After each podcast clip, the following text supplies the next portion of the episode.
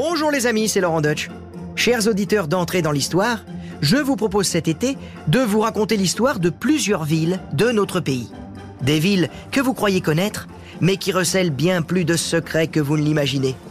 Alors c'est parti, avec moi, remontez le temps et entrez dans les villes pour les découvrir autrement.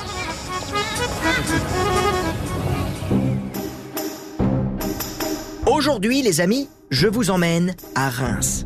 Reims, pour moi, c'est un peu luxe, calme et volupté, comme le disait Baudelaire. Enfin, pour Reims, ce serait plus précisément luxe, calme et champagne. Parce que, vous allez le voir, à travers les âges, c'est une ville qui a souvent fait le choix de la paix, de la stabilité et du développement. Une ville pacifiste, du genre pragmatique. Et ça a commencé dès l'Antiquité. À l'époque, Reims est la capitale de la puissante tribu gauloise des Rèmes. Son nom vient d'ailleurs de là. Quand les Romains sont arrivés, pas de problème. Les Rémois y ont tout de suite vu leur intérêt. Les gars, ils se sont alliés direct à Jules César. Ah oui, je peux vous dire qu'à Reims, on est à l'opposé des irréductibles gaulois comme Astérix et Obélix. C'est d'ailleurs ce qui va faire que tout de suite, la ville va être choyée par les Romains. Elle devient même la ville la plus importante de l'Empire romain après Rome. C'est quand même pas de la quiche, ça les amis. Alors, après les Romains, il y aura les Francs. Et là encore, Reims aura une aura particulière.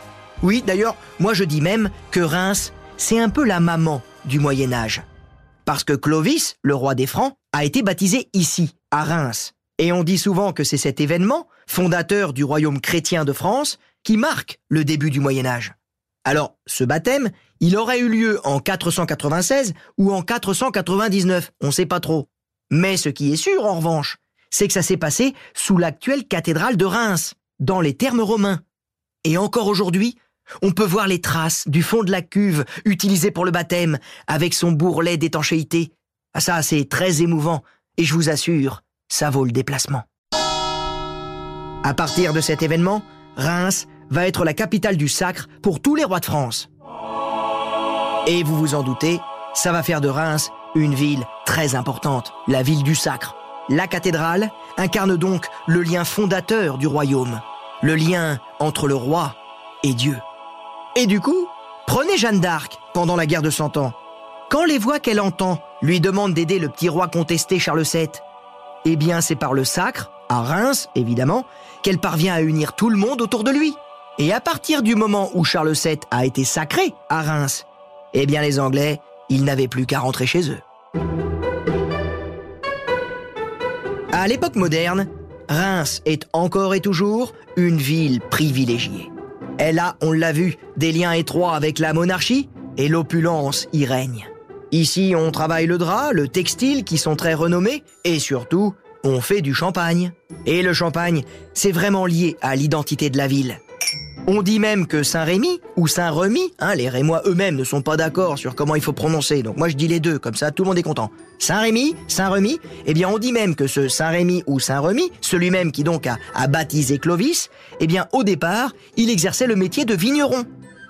Mais c'est avec la révolution industrielle que la production de champagne va vraiment décoller grâce à un nouveau procédé qui va tout accélérer.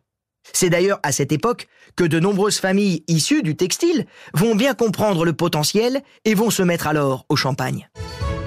Et elles vont très vite afficher leur réussite, notamment sur les boulevards extérieurs de Reims.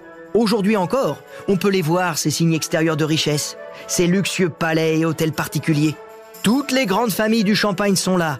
Les Ruinards, Ponsardin, Tétinger, Roderer et tant d'autres. Alors attention les amis, dans cette histoire sans accroc et arrosée de champagne, Reims a quand même connu quelques gueules de bois. Notamment pendant les deux guerres mondiales. Reims va être une ville qui a sacrément morflé. Notamment lors de la première, où elle a été dévastée à près de 85%. Même notre célèbre cathédrale a été bombardée. Mais Reims va rapidement réussir à redevenir ce qu'elle était. Une ville de paix, de conciliation. C'est ici en effet que l'Allemagne a signé sa reddition militaire. Ça s'est passé le 7 mai 1945 à 2h40 du matin dans l'actuel lycée Roosevelt. Pourquoi à Reims?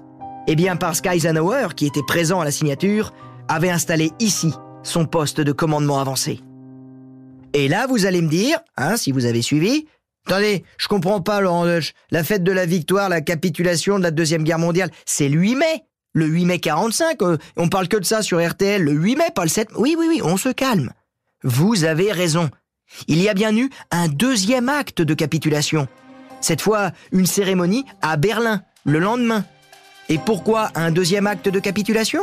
Eh bien, il a été exigé par Staline, qui estimait que la veille, à Reims, le 7 mai, les Russes n'étaient alors pas assez bien représentés. Et oui, comme toujours, euh, c'était une question d'ego. Mais cette fois, c'est bien à Reims qu'en juillet 1962 sera symboliquement organisé l'acte de réconciliation entre la France et l'Allemagne, entre le général de Gaulle et Adenauer. Quand je vous disais que Reims était une ville de paix. Eh bien voilà, cette balade dans Reims est à présent terminée, j'espère que ça vous a plu. Et pour découvrir plein d'autres histoires de villes, rejoignez-moi sur ma chaîne YouTube à toute berzingue, je vous y attends déjà.